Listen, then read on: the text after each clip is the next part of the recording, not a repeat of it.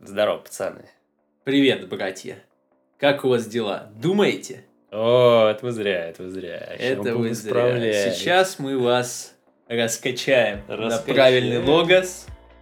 И немножечко накажем за мысли, за вообще, за все это, то, что пользуйтесь своей головушкой. Да, мы недавно стали ходить на бокс, поэтому имеем право наказывать. Да, вообще И можем можем. теперь выебываться в Да, целом. и можем. Почувствовали силу. Да, можем, можем наказывать. Приемы выучили. Да, да. Кстати, хочу подметить, что люди, которые ходят на бокс, стоит заметить, которые занимаются спортом, они, наверное, одни из самых счастливых людей. Да, конечно. По энергетике это чувствуется. Они такие, да, чувствуется в них еще такое спокойствие, знаешь, неутомленное, такое, от- отстраненность от всего этого дерьма, потому что он понимает, что похуй на всю эту работу, он придет домой, типа переоденется, пойдет в зал там, и где он там занимается, получит поебу, даст поебу и реально покайфует от жизни. Да. Поэтому хочется стремиться к таким людям. Хочется, да, быть, быть в обществе таких людей. Быть в окружении прям насто- настоящих людей в окружении. Солнце и сталь, Миссима. Против муравьев. Против муравьев, чисто, чисто за дерево. Хотя муравьи тоже важны на самом деле. Соглашусь, муравьи действительно важны, и сейчас мы будем их нагонять. Ну что ж, добро пожаловать, друзья! Вас приветствует выпуск 3 подкаста «Не думайте, братья». А сегодня будет э, со стороны какой-то пошлая тема. Пош- Самая пошлая из тех, что мы смогли придумать. Э, Но мы решили сразу же с этим разобраться, чтобы не возвращаться обратно. И Да. потом уже повышать планку качества, уходить все сильнее в шизу, сильнее в какие-то философские раздумья, не совсем типичные для Ютуба, медиа. Не совсем адекватные вещи, возможно, когда-то. Да, не совсем адекватные, но на самом деле как всегда. Но сегодня мы хотим поговорить про смысл жизни. Смысл жизни. После этого, конечно, у всех интуитивно, знаете, такой появляется кринж. Интуитивный кринж, я уверен, что у вас сразу в головах. Да, но мы предупредим сразу, мы не будем вам какой-то свой смысл загонять, говорить, что именно вы должны будете найти, обрести и вообще должны ли. Скорее Такого- всего, мы будем свой смысл загонять. Но не в таком явном радикальном виде. Мы будем загонять просто. свой смысл, что смыслов нет, но по... как раз таки мы будем самый, самый истинный смысл, значит, загонять. Ну, Мне кажется, любой, кто толкает какой-то смысл, считает его самым истинным. Я вообще считаю, что э, жизнь, она стоит э, проживания именно потому, что в ней нет смысла абсолютного. И насколько интересно э, наша история, например, та же развивается, что есть какие-то абсурдные вещи в Да, с нашем бытие. бредовые. в нашем существовании, что человек, который нуждается в смыслах как раз-таки для того, чтобы э, спокойно существовать, придумал себе что-то там и начинает, начинается. Нужно этих убить, нужно этих захватить. Эта группа лучше, эта группа хуже. Что нельзя сказать определенно, что это плохо. Да, конечно. Но с другой стороны, есть люди и с противоположным смыслом. Этим нужно подчиниться. Эта группа лучше, чем другая, но уже, знаешь ли, с негативной для себя позиции и так далее. Конечно, они просто зеркалят в противоположном ключе. Да, да, И да. в этом есть красота нашего бытия Да, человеческого. мир прекрасен из-за того, что в нем есть такие конфликты. Соглашусь. Я могу такой тезис выдвинуть для начала этого подкаста, что вы, наверное, замечаете очень смежное сходство между двумя группами лиц, которые обитают в интернете. Я могу со смелостью, с уверенностью сказать, что эти люди, они одни из самых несчастных людей. Они страдают больше всего, причем ложные у них страдания, не те, которые нам нравятся. Они фоново страдают и не могут понять, не могут начать что-то делать, рисковать, эм, идти против э, этого чувства некомфортного. Они не могут сделать. Это люди, которые гипертолерантны и прикрываются гуманизмом, Мгм. и люди, которые попадают в категорию культа оптимизма. Ну, я, кажется, могу сказать, что еще и их противоположность, в принципе, мне кажется, в точно таких же условиях варится. Это культ пессимизма? Культ пессимизма, да. Абсолютные пессимисты, абсолютные оптимисты, они, мне кажется, примерно на равном уровне несчастья находятся. Конечно, любой абсолют, радикальность это уже плохо.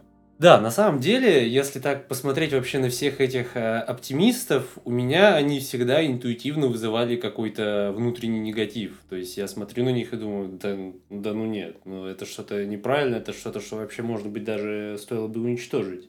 Я думаю, в такой картине мира, где есть абсолютное добро и абсолютное зло, я был бы скорее плохим персонажем. Я бы в Гарри Поттере я был бы Волан-де-Мортом, знаешь. Потому что смотришь на люди, которые абсолютно оптимистичны, они просто мертвы. В них нет реальной жизни, реального счастья, реальной радости, потому что в них не было страдания. Как вообще можно получить хоть какое-то удовольствие от жизни, если ты не знаешь, какую боль она может принести? И самое страшное то, что культ оптимизма, он не просто пытается спрятать от тебя эту боль, он призывает к тому, чтобы эту боль вообще максимально проигнорировать и исключить из своей жизни. Проигнорировать либо идти к людям-профессионалам, АК, а.к.а. Мы знаем психологи. Все, все этих профессионалов.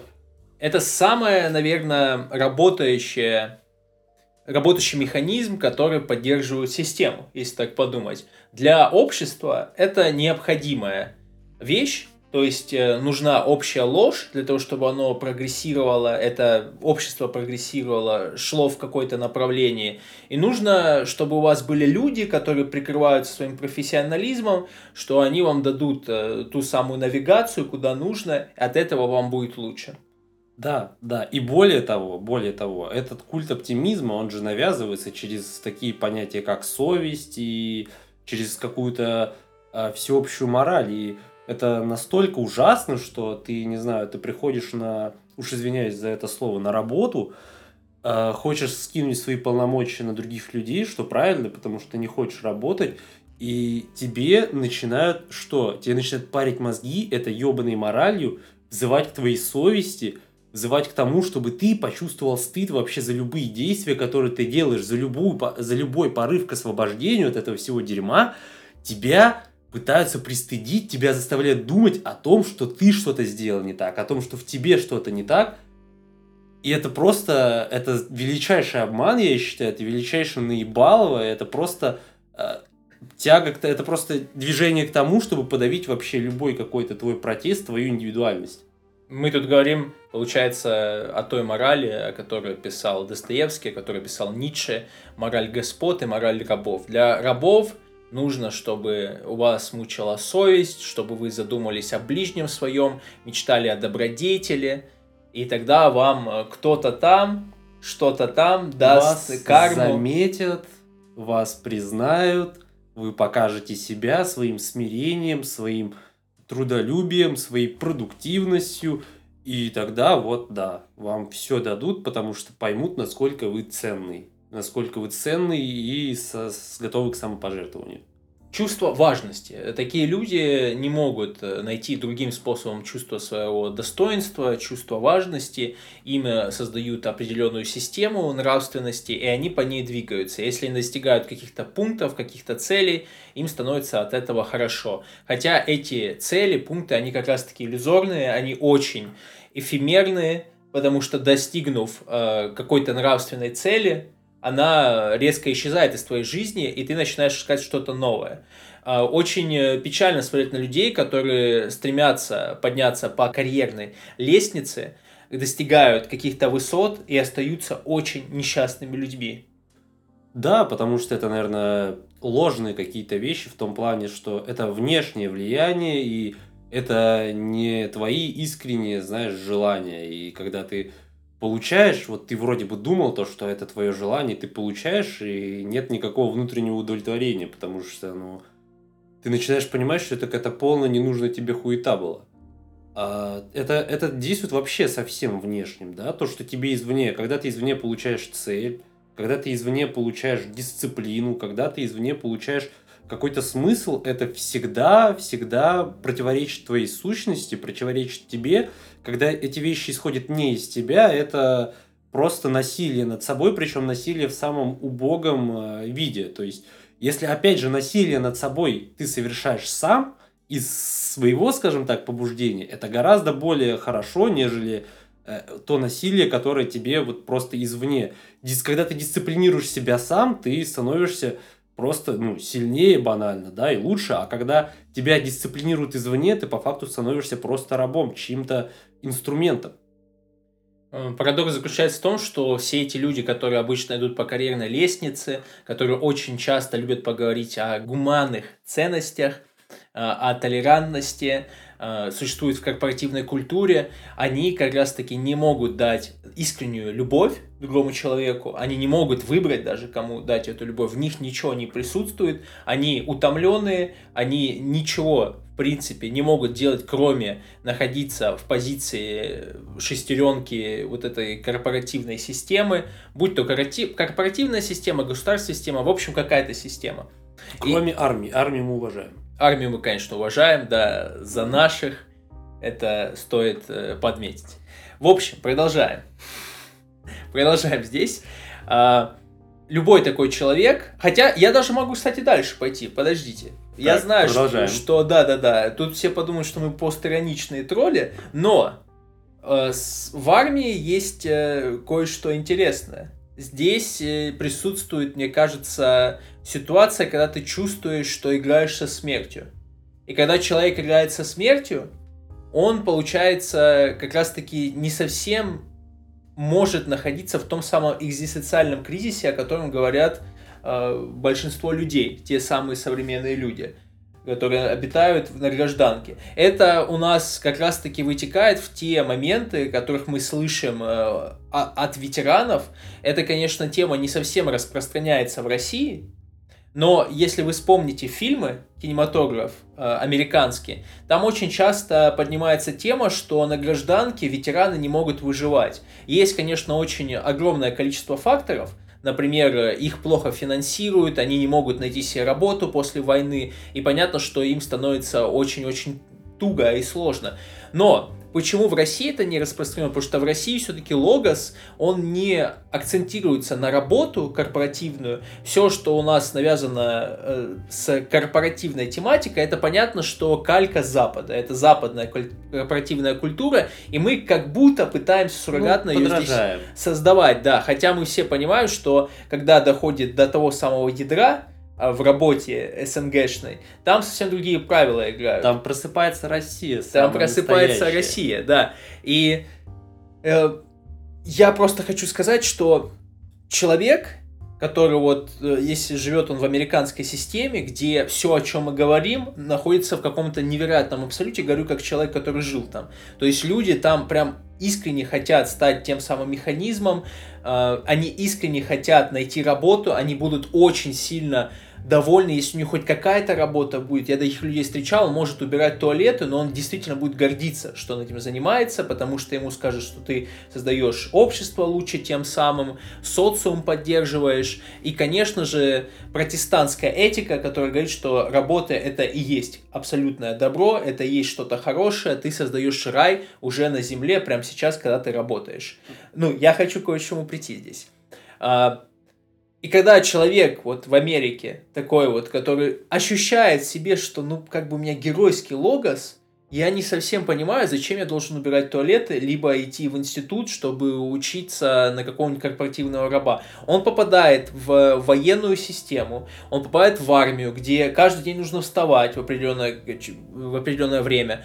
Каждый день у них есть расписание, все разложено по полочкам. И, конечно же, он чувствует, что вот этот весь негатив, все, вся потребность в геройском логосе здесь у него проявляется. И потом, когда он возвращается обратно на гражданку, конечно, он попадет в огромную депрессию, начнет спиваться, он начнет э, на опиоидах сидеть, потому что он уже вкусил геройскую жизнь. Геройский логос у него на гражданке уже не работает. И э, в России для кого-то, конечно, это тоже будет, наверное, причиной пойти в армию. Но я просто хочу сказать, что та самая заигрывание, когда человек заигрывает со смертью, тут уже такие вопросы, как смысл жизни, теряют свою силу. Э, эти вопросы не так сильно начинают мучить человека, когда ему каждый день напоминают, что, ну, чел, ты можешь сдохнуть вообще-то. И радуйся э, своей жизнью, каждой секундой жизнью. Да, особенно когда напоминают не на словах, а просто на том, что ты видишь вокруг. Но если немножечко вернемся обратно к механизму, к тому, что человек становится шестеренкой в механизме государственном или э, корпоративном, это же э, по сути, такой рабский логос. Человек стремится стать инструментом и при этом лучшим из всех инструментов. Он хочет, чтобы им воспользовались, чтобы он был в чьей-то власти, чтобы он хорошо служил своему хозяину. Предметом воли. Да. А э, возвращаясь к вопросу американских ветеранов, как бы с нашими ветеранами я понимаю, все хорошо, это отличные люди. Американские ветераны просто, они, понимаешь, еще может быть такой момент, когда они возвращаются из американской армии, Э, на них э, может воздействовать такая вещь, то, что они привыкли под, э, быть, скажем так, подвержены внешней воле, опять же, внешней дисциплине, не выработали свою внутреннюю дисциплину, и это их начинает разлагать, потому что когда тебя каждый день в 5 утра будет, скажем так, дневальный в американской армии, то ты возвращаешься домой, и ты уже сам себя в 5 утра не разбудишь. Тебе нужен кто-то, какой-то внешний триггер, если ты этого не развил сам в себе. А если ты развил это сам, конечно, ты суррогатно будешь для себя армию продолжать, но на гражданке. Да, тоже понимаю твою точку зрения, сто процентов это происходит на практике. Я больше чем уверен. А, я лично, например, знаю людей, которые и в России идут э, в армию, и психологически они чувствуют себя лучше там. Есть такие люди. Это зависит от человеческого предрасположения. Я думаю, в российской армии все себя чувствуют лучше. Да. Чем, ну, чем в американской, так точно. Конечно.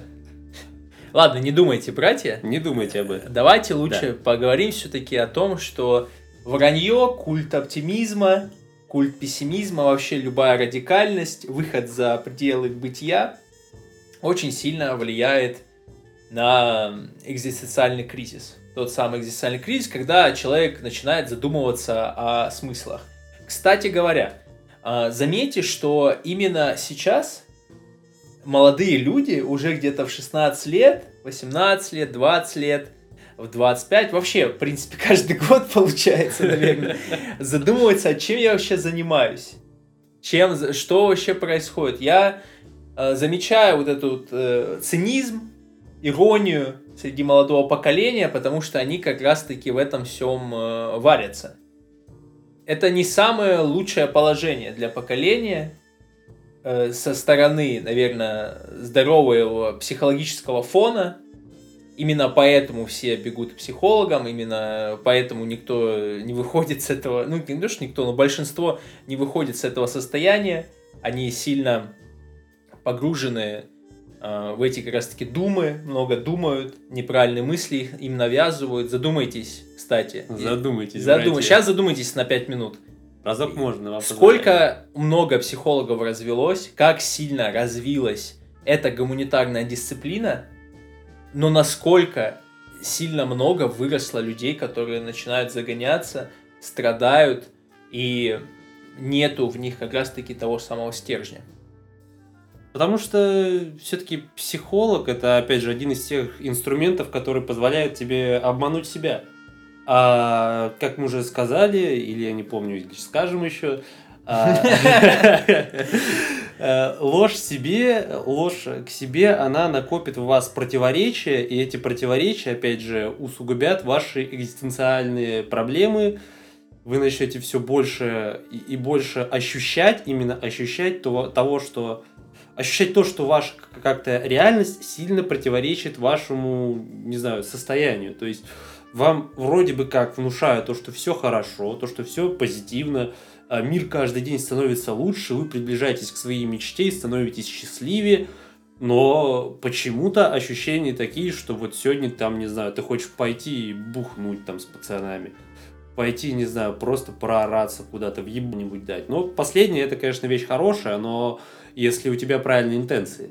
Вот, то есть э, тут скорее все-таки о том, что э, ложь себе, э, любой, любой вообще попытка как-то при помощи внешних инструментов решить свои внутренние проблемы всегда будет приводить к тому, что тебя обманут, и ты накопишь опять же эти противоречия, но возможный позитивный момент, когда сильно большое количество противоречий накопится – у тебя случится такой кризис с, с самим собой, что, собственно, ты его уже начнешь решать самим собой, у тебя не будет силы, желания обратиться к кому-то извне.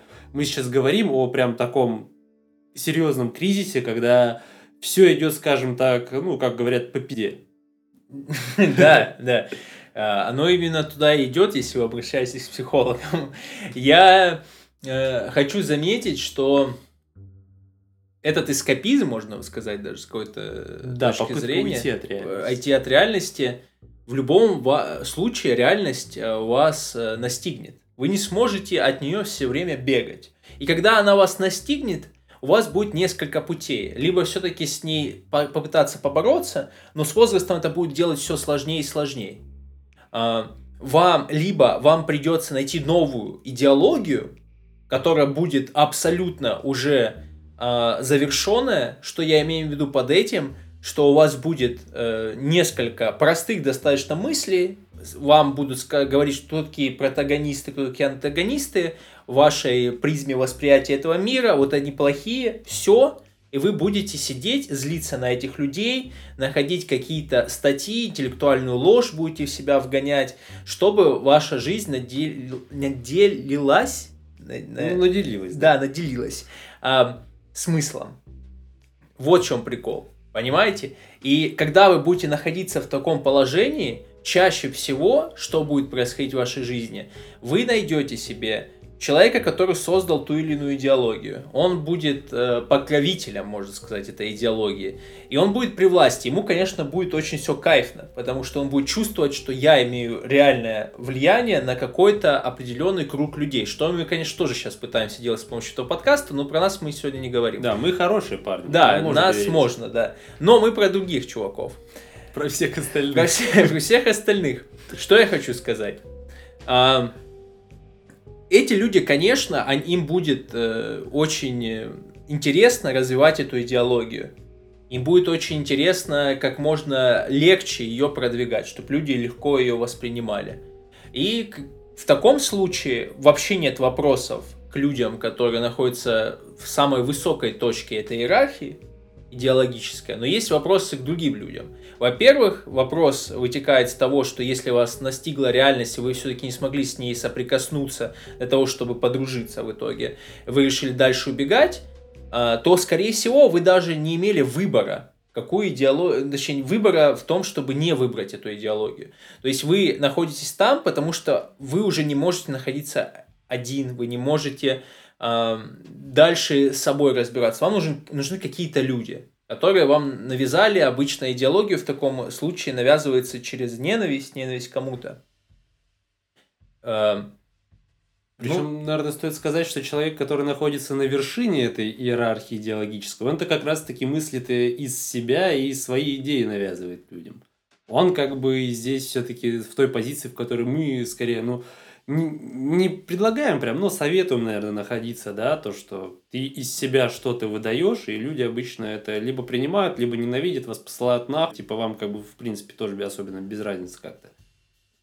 Есть еще неизбежные проблемы существования, с которыми каждому человеку придется соприкоснуться, столкнуться точнее.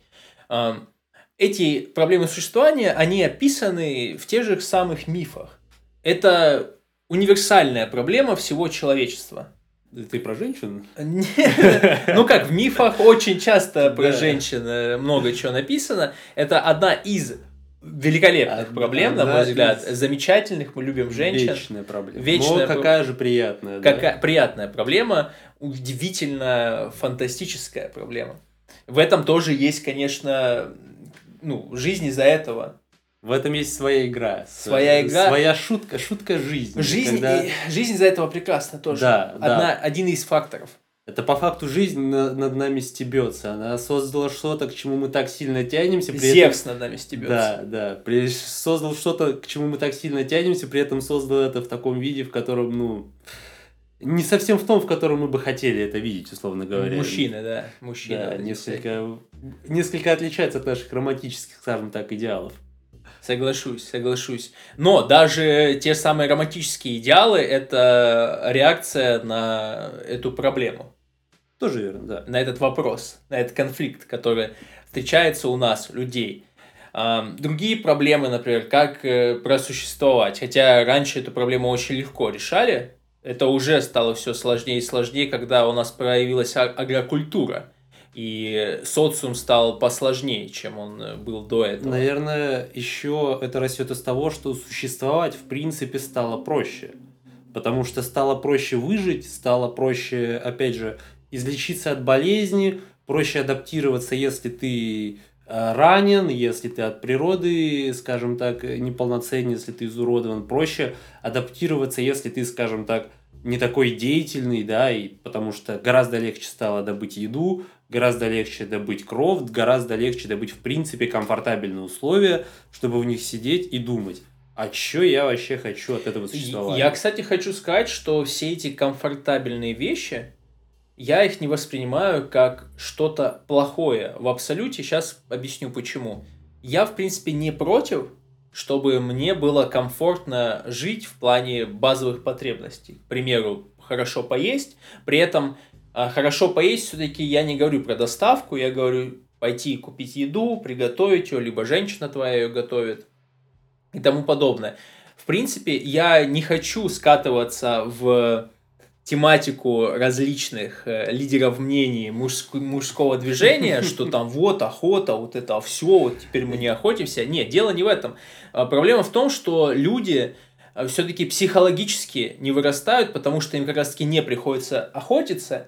И если вы человек достаточно разумный, вы должны суррогатно взрослеть. Вы должны через суррогатные различные эм, проблемы себе, себе создавать, даже так скажу, суррогатные испытания себе создавать.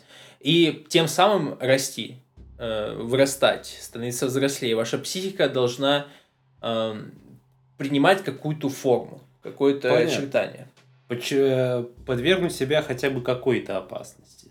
Да. Хотя бы даже на самом деле опасность в современном социуме, да, то есть э, когда ты не умрешь физически, например, можешь потерять какие-то средства, деньги, там во что-то вложиться, где-то рискнуть.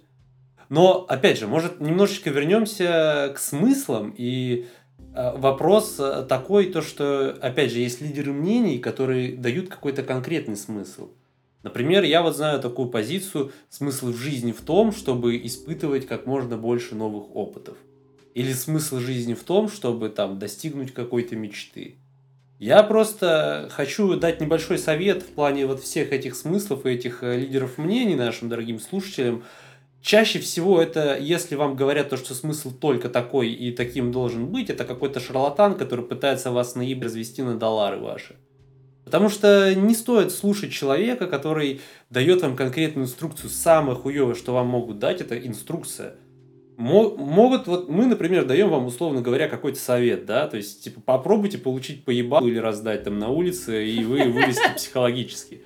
Но мы не говорим то, что вы обязаны это сделать. Мы не говорим то, что э, это прям важная часть какого-то плана, чтобы чего-то достигнуть. Мы просто запускаем мыслительный процесс. Да, да. То есть мы даже будем рады, если вы попытаетесь нас оспорить и скажете то, что это два грузина несут какую-то хуйню, и мы не будем это слушать. Ну, пожалуйста, послушайте, да. Но, э, следовать этому, конечно же, не обязательно.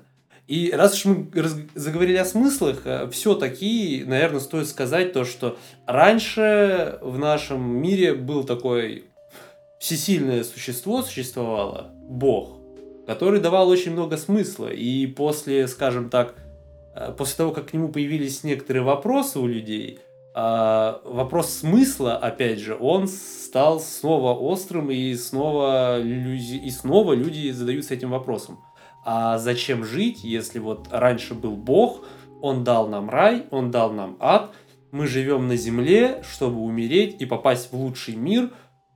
Хотя, кстати, вопрос, а, а там вообще какой смысл? Мне кажется, интересно, кто-нибудь задавался? Хм. В чем смысл жизни после смерти? Вот у меня сейчас мысль пришла. Кстати говоря, да. Ну, наверное, там смысл кайфовать, либо постоянно страдать. Но это когда оперируют как раз такими этими абсолютными понятиями, то там хорошо, а там плохо. Вот тебе не нравится, да, страдать? Ай-яй-яй.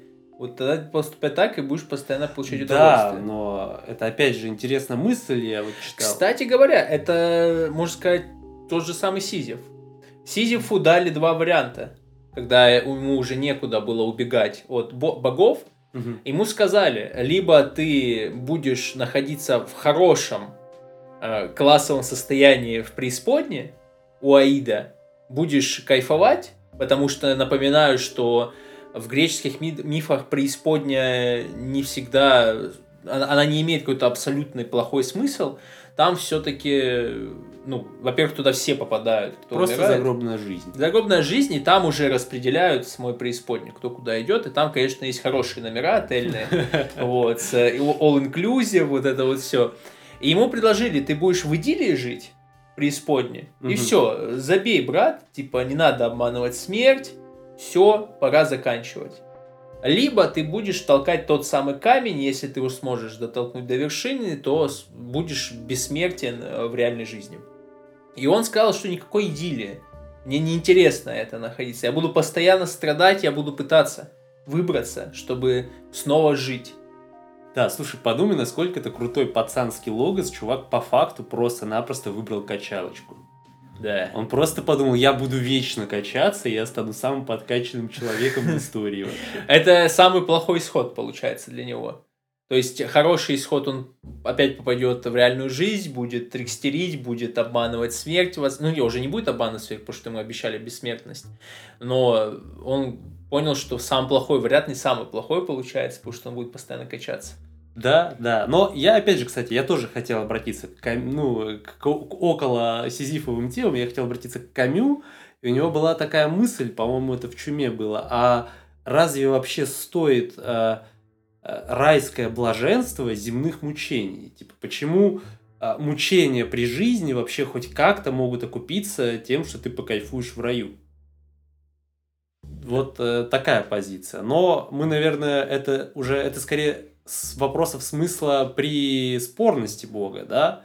А все-таки современное общество считает то, что Бог несколько уже отошел от дел, и вот, э, собственно, то, там появился модерн и вопросы того, а что вообще, как быть и что делать, когда Бога нет. И много разных смыслов э, появилось, да, много разных течений в философии, и а, что тут можно подметить, практически все из них, каждый пытается человека в чем-то оправдать. Как-то сказать человеку, если раньше было оправдание в том, что на все замысел Божий, и то, что человек там получит э, либо блаженство, либо мучение за то, что он сделал при жизни, то теперь нужно найти какое-то оправдание. На этом строится большинство школ философии, на том, чтобы просто оправдать человека, и даже э, наша условно там любимая экзистенциальная школа, которая говорит то, что оправдание вообще не нужно, это по сути своего рода оправдание, да, то есть человек тем самым говорит то, что говорит в принципе, говоря об оправдании, он хоть как-то оправдывается. Есть, есть такая точка зрения. Экзистенциализм, на мой взгляд, вообще самое лучшее течение из всех, которые были после того, как Бога э, для кого-то не стало. Э, Это именно мы говорим про пиндосов, конечно, западных. Да, тупые вообще. Да, да. Пиндосы.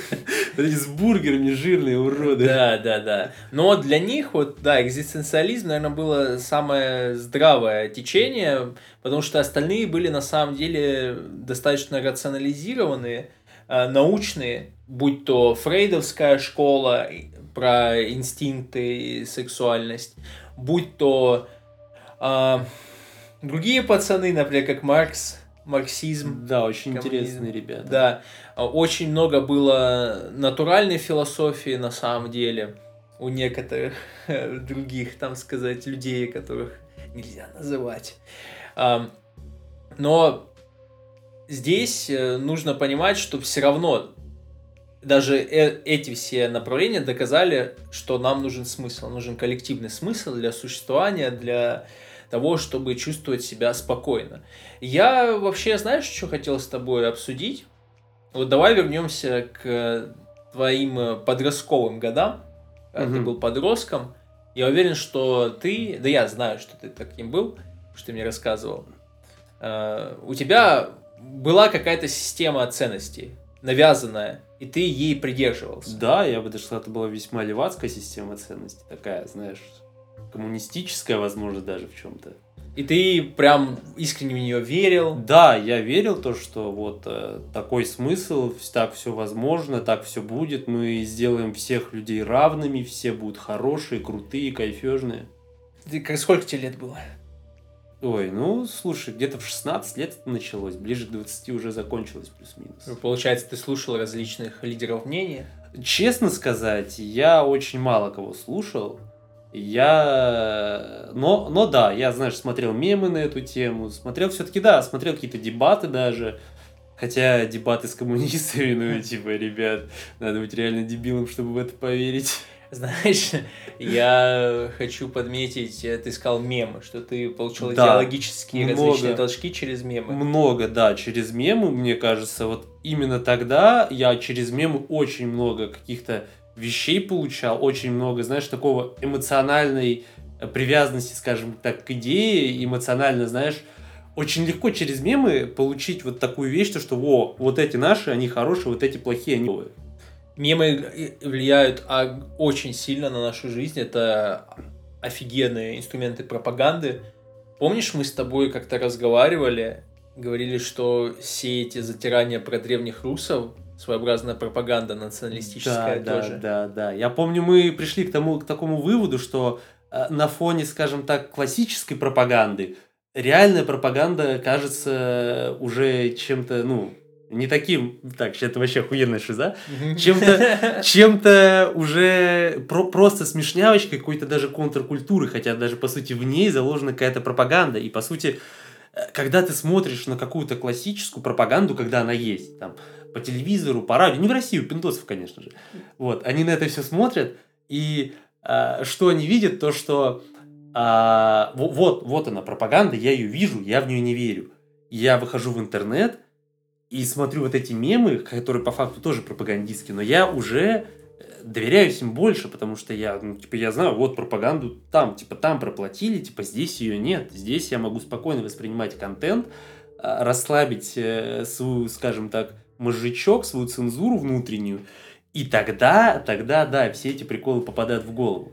Я даже больше скажу, здесь э, играет э, тот же самый инструмент, тот же самый механизм, что происходит с нами при полном погружении в медиа, потому что когда ты постоянно листаешь мемы, время очень быстро проходит, да? тебе становится да. смешно, ты ждешь вот, чтобы сейчас будет новый смех, смехуёчек, вот это вот сейчас угу. вот посмеемся, хихи, да, причем эти обычно юморные вещи, если это не котики, а какие-то околополитические мемы, то они, конечно, и вызывают у тебя смех, чем самым твоя нервная система становится уязвимее э, для того, чтобы поглощать различные сообщения извне. Да, и ты как бы смеешься, и при этом получаешь какой-то месседж.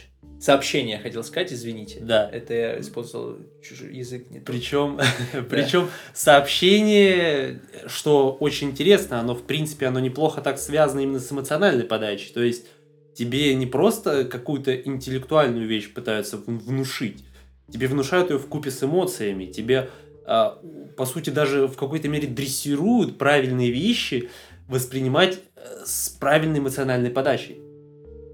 Но, я так понимаю, нам стоит немножечко здесь все-таки вернуться к теме идеологии. Вечное да? возвращение на подкаст. Да, да. Но я хочу вернуться, именно хочу у тебя дальше развить тему. Как ты пришел к тому, что та идеология, в которую ты верил, она не работает? Э, честно сказать, э, по большей части это было мышление с самим собой, и это по факту просто правильно сделанные выводы, когда ты думаешь то, что а почему так, а почему так вообще должно работать, почему это возможно. И когда ты начинаешь уже реально думать сам, когда ты перестаешь пытаться хотя бы в каких-то количествах ограничить, скажем так, внешний поток данных, да, то есть э, внешнюю интерпретацию сократить, даже если она есть, если она минимальна, если она не доминирует в твоих мышлениях, то тогда, конечно, ты начинаешь понимать, это же полная хуйня, и тебе внушали какой-то бред, и ты реально верил в какую-то херню, в которой по факту, ну, просто какие-то блогеры делают бабки на тебе, внушая тебе, что ты там что, ты там имеешь какую-то ценность именно в политическом плане, вот через эту идеологию. И это просто выгодно реально экономически кому-то, кому-то это выгодно политически, но самое главное, то, что когда ты начинаешь мыслить сам, ты приходишь к тому, что многие вещи, навязанные извне, они просто не работают как минимум для тебя самого.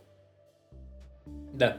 И тут мы можем сказать, что нужно прислушаться к своей интуиции, к своим инстинктам, Да. сообразительности. И не стесняться, я думаю, не стесняться того, что ваша идеология может как-то развиться. Не надо за нее прям смертельно цепляться и думать то, что вот, я нашел единственную правдивую правду, и теперь я буду ей следовать.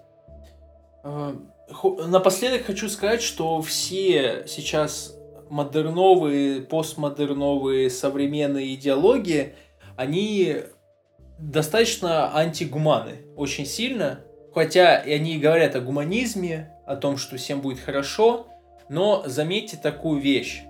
Люди сейчас очень сильно падки на инструменты, на прогресс, который обещает, что эти вещи они смогут э, достичь и переплюнуть человека.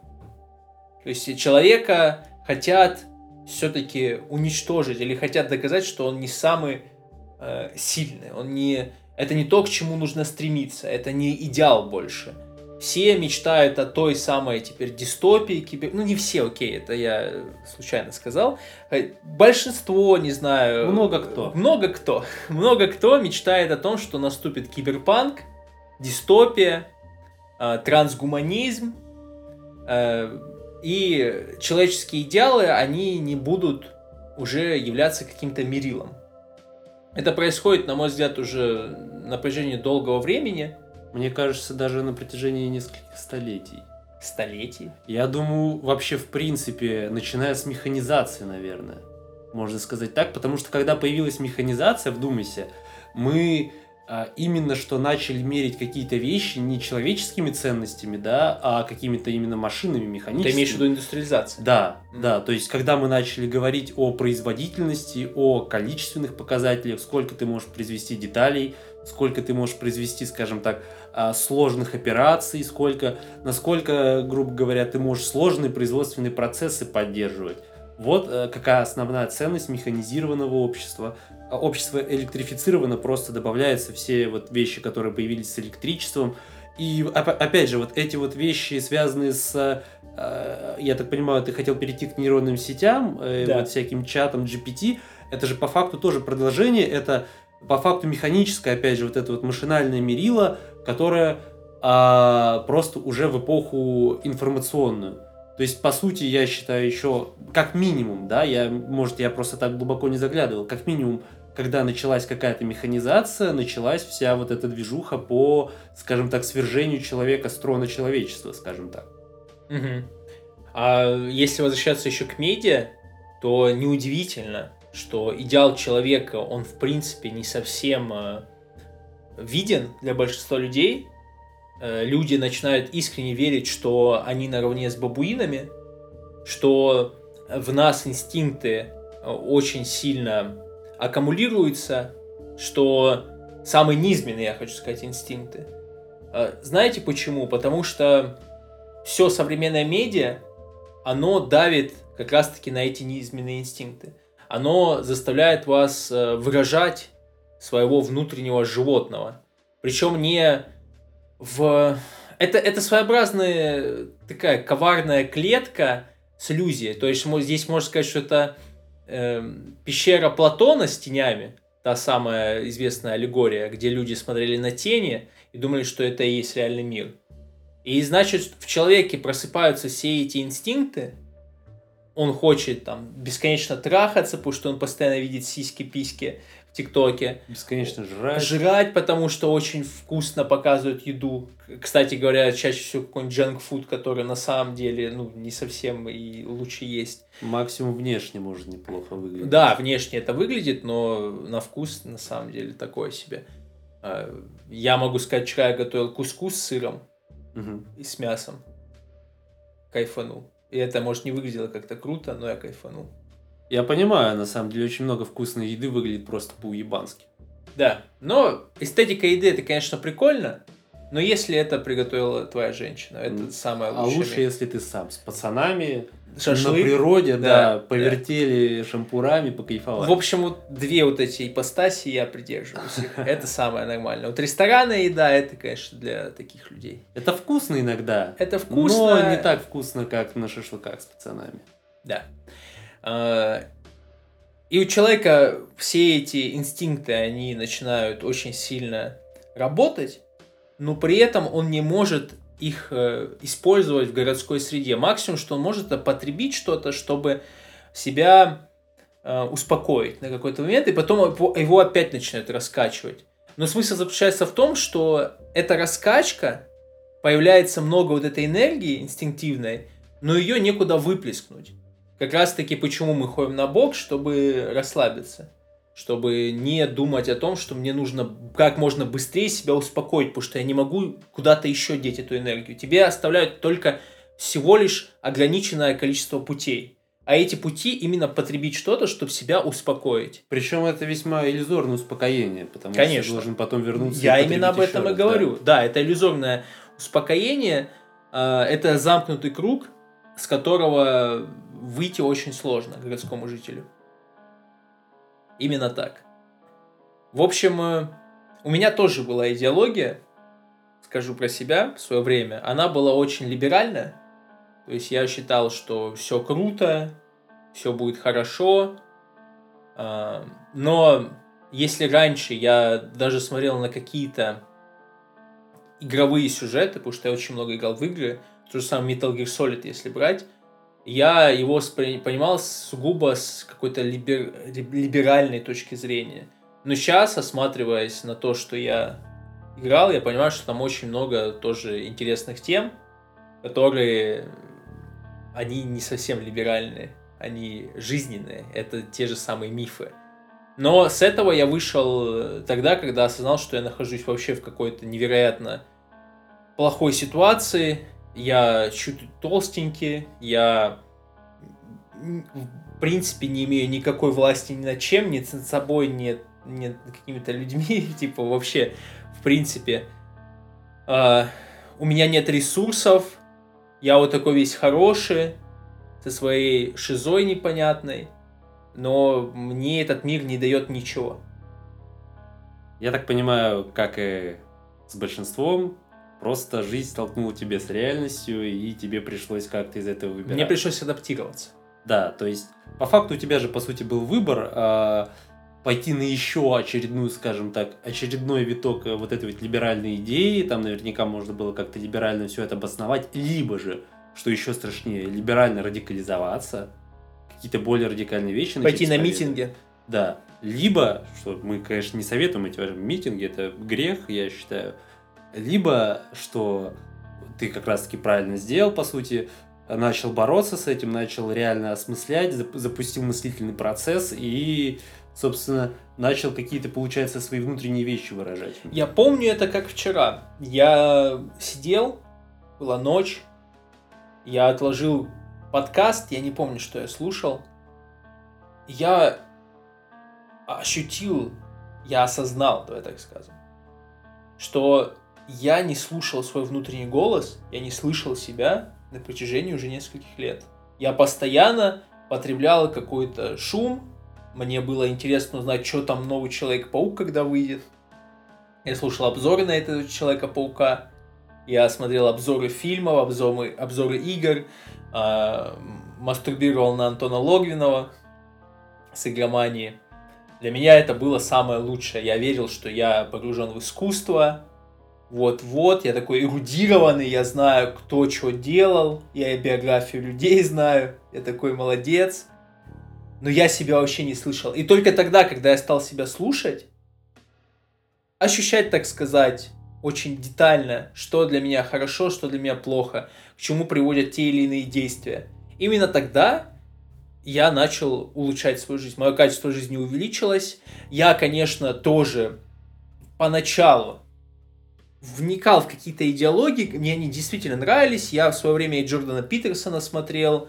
Я в эти все э, движения 16 годов подал. Я думаю, понятно, в каком политическом спектре. Но от этого нужно было все-таки мне избавиться для того, чтобы дальше жизнь. Мне это очень сильно помогло, я считаю, в свое время. Я считаю, что это было не что-то такое прям сильно плохое, но от этого нужно было избавиться. Я хочу сказать, что моя идеология уже потом сама эволюционировала, она даже перерослась для того, чтобы я дошел до состояния, в котором мы сейчас находимся, а именно не сильно рационализировать эту жизнь, не думать.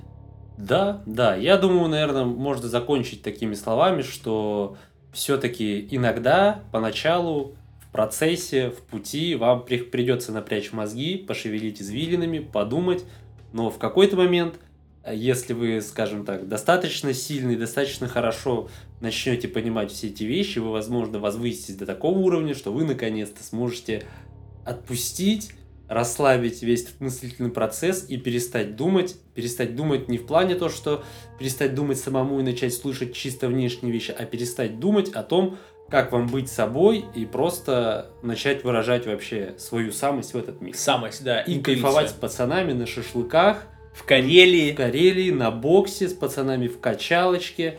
Иногда с женщинами, ладно, разрешаем, парни, но, но не увлекайтесь. Не увлекайтесь, братья. Не увлекайтесь. Спасибо, что послушали этот подкаст. Увидимся на следующем выпуске. Кстати, мы завели Бусти. Вы знаете, что делать. Ссылка в описании. Пока. Всего хорошего.